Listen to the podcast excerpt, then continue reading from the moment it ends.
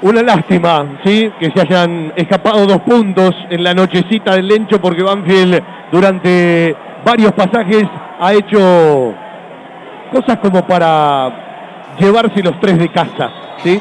Y estaba bueno también prolongar la racha de partidos ganados. El final, lo mejor que le podía pasar a Banfield es sacar a los jugadores cerca de la terna arbitral, como hizo creo que Leo Testone, uno de los ayudantes de campo, para no pasar por alguna amarilla o alguna rara expulsión. Bueno, definitivamente la noche se desacomodó con ese blooper, ese increíble pero real, con el gol en contra de Becasi que no pudo resolver cuando la bocha venía contra el arco, el Beto Boloña retrocediendo sorprendido. Y miren qué determinante que fue ese gol, es el que le permite al equipo rival, que prácticamente no llegó al arco de Bolonia, llevarse un punto de oro del estadio Florencio Sola. Pero, ¿vio cuando uno mira empates negativos y al mismo tiempo puede mirar empates positivos? Rápidamente el facilista dirá, bueno, cuando empatás siempre sumás uno y de local perdés puntos. Sí, pero hay empates positivos y empates negativos. Hoy Banfield hizo mucho para ganarlo y realmente hizo muy poco para perderlo, más allá del accidente, del blooper de los 12 minutos del primer tiempo.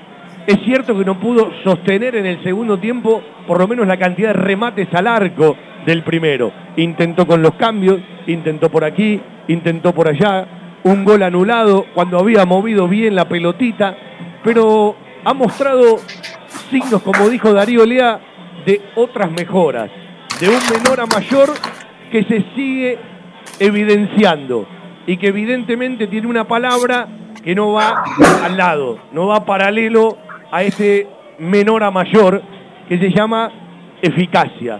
Porque todo lo que vos haces por arriba del rival, todo lo bueno que vos haces marcándole diferencia al rival, lo tenés que trasladar a la red, porque si no se queda chato en un empate y está clarísimo que Banfield no ganó uno, perdió dos y cuando digo un empate positivo es por el rendimiento, por la intensidad, por la decisión, por el orgullo deportivo, por asumir el rol de ir a buscar y por sacarlo del partido al rival. Al rival lo desacomodó y lo incomodó durante toda la noche en el estadio Florencio Sola.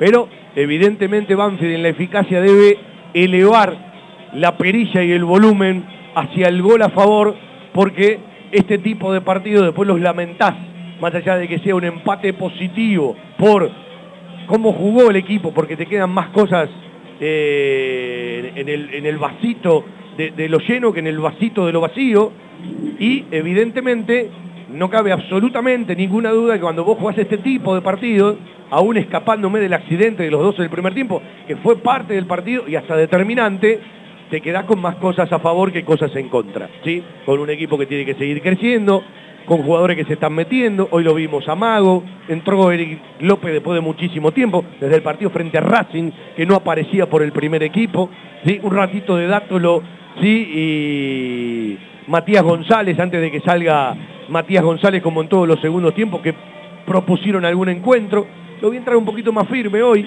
a Juan Manuel Cruz, tiene que ver con la confianza para encontrar el arco, y cuando encontró el arco había posición adelantada a instancias del asistente número 2, el árbitro del partido, estoy hablando de Pablo Dóvalo, eh, terminó anulando el gol. Eh, dicho desde la estadística, es la primera vez que Banfield con Pablo Dóvalo como árbitro no gana un partido, hasta aquí había ganado los cinco que arbitró Pablo Dóvalo y nunca había tenido un gol en contra. Hoy en realidad no lo convirtió el rival, se lo convirtió eh, Banfield mismo, ¿sí? Contra el arco de los Baldo Fani. Una lástima, ¿no? Cuando esos partidos donde tenés mucho más para ganarlo que para sufrirlo y para perderlo, no los terminás de abrazar en el resultado, una lástima. Pero cuando uno mira el rendimiento, ¿sí? es un punto más positivo que negativo en el crecimiento, en el desarrollo y en lo que queremos ver del equipo que empieza a tener una identidad. Claro, evidentemente en el fútbol hay que empujarla contra el arco rival, hay que facturar en la red rival, sobre todo cuando tenés las posibilidades. Faltó un poquito de claridad ante tanta velocidad, tanta intensidad y tanta decisión. Faltó algún pase entre líneas que en el segundo tiempo los trató de meter Galopo. Falta un poquitito más de Mati González más cerca del área rival para que le duela más al equipo que está enfrente, pero hay bosquejos de muchos puntos saludables en este Banfield de Claudio Alejandro Vivas que sumó su cuarto partido sin derrotas y después de dos triunfos empató aquí en el Lencho 1 a 1. A los 12 del primer tiempo, Luciano Abecasis en contra. A los 11 del segundo tiempo, Ramiro Enrique la empujó al gol en un rebote.